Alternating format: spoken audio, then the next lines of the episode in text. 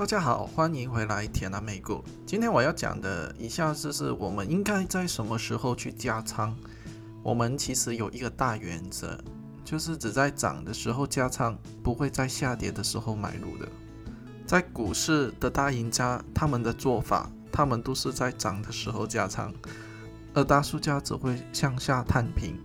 我们先来了解两者的不同。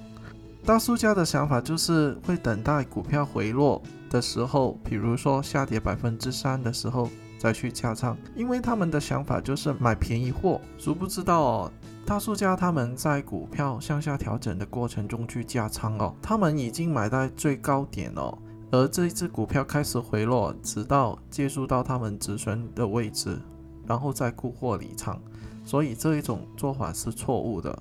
而另一批人呢，就是本身没有货的，在看股票再跌百分之十、百分之二十、百分之三十的时候，他们就贪便宜的时候又去买入这一只股票。相反呢，股票中的大赢家只会等待股票完成的调整之后，发出正确的 pivot point 买入点，才会加仓，或那一只股票重新上升突破前高位的时候才会去加仓的。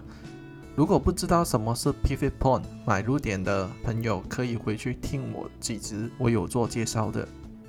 这一集的 key point 就是我们在加注的时候是要确定该股票在调整 recover 之后重新有动力向上再涨的时候，然后机构的投资者重新介入买入那只股票的时候，我们才会加仓的。以下本集的内容就是会教大家正确加仓的理念。去确定我们是否应该加上某一只股票。如果和这一些理念走相反的路线的话，我们要考虑的是是否应该提早获利离场。而这些理念是什么呢？首先哦，这些理念很重要的一点就是，任何的一只暴升的股票都不会一直往上冲。所有的股票在冲了一段时间之后，都会出现短期的调整。这个良性的调整一般都不会超过百分之十到百分之十五。在这个过程中，获利的该获利了，要走的已经也走了。我们在高峰位的位置呢，往下调整了百分之十到十五之后哦，供求哦又变成平衡了，该股票又重新做了一个底。常出现其中一个的形态就是杯形。在这个情况之下，我是会考虑加仓的。然后我们在这个底部后，我买入的需求增加，股票会重新发出有力量的 signal 往上冲。但是你们要知道，如果你们在底位的位置买入的时候哦，在经过十五帕的调整哦，你们其实还是会赚钱的，而极有可能哦，已经卖出了一部分锁定利润，比如说百分之五十的持仓位置，先很获利离场。当然呢，我们要知道这个调整其实是越小越好的。但如果在大势在涨的时候哦，而你这一次准备要加仓的股票在调整，其实你也不需要去理它。我举一个本人的例子好了，我本身是持有 TSM 台积电这一只股票的，我在八月五号突破了七月二十七号的高位八十二点八二的时候加仓，买入之后啊。期间呢，TSM 在七十六到八十三之间来回调整，其中高峰的位置与七十六的最低的位置有啪啪的波幅，而我认为呢，这个良性的调整是十分正常的，因为之前涨得太多了，需要一些时间去消化一些所谓的获利盆。在不久之后啊，TSM 啊再创新高到八十六，八帕呢，其实对 TSM 来说是十分的少了。当需求重新介入之后呢，TSM 其实很容易就会再突破新高。其实有一些散户往往在这些正常的调整数天之后啊，就被洗走了，或是他们的心里开始出现不平衡的心理的情绪，往往向负面的想法去想。其实这样子是很傻的。但我在讲这些很正常的调整的前提是你要很早已经买入持有仓位，手中的仓位是有获利的。我相信愿意经历这些小的调整的伙伴们，你们的功力呢一定会大增，更加了解股票市场是什么一回事。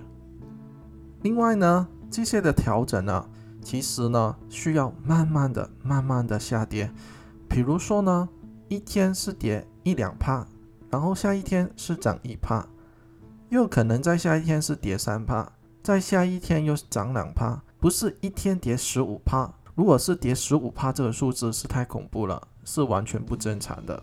如果是小跌小涨的话呢，我还是会考虑这一只股票在我的加仓之列。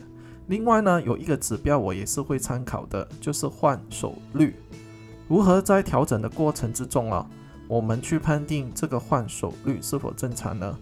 我的解读就是，如果每天的换手率只有百分之一到百分之二。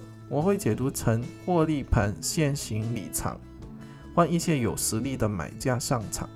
再说一个就是，再说一个就是下跌的成交量不是以几倍的量去增加，是一个温和的成交量下跌。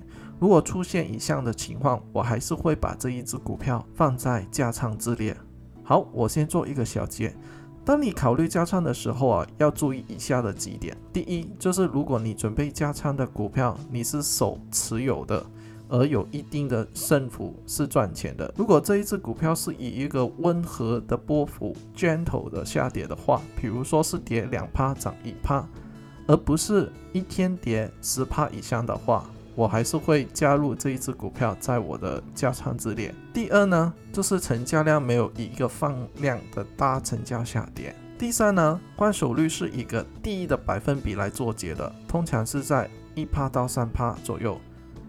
第四呢，就是下跌的时候的总波幅在十趴到十五趴之内。我都会认为这个是一个正常的调整，并可以在形成新的买入点或是突破的时候去加仓。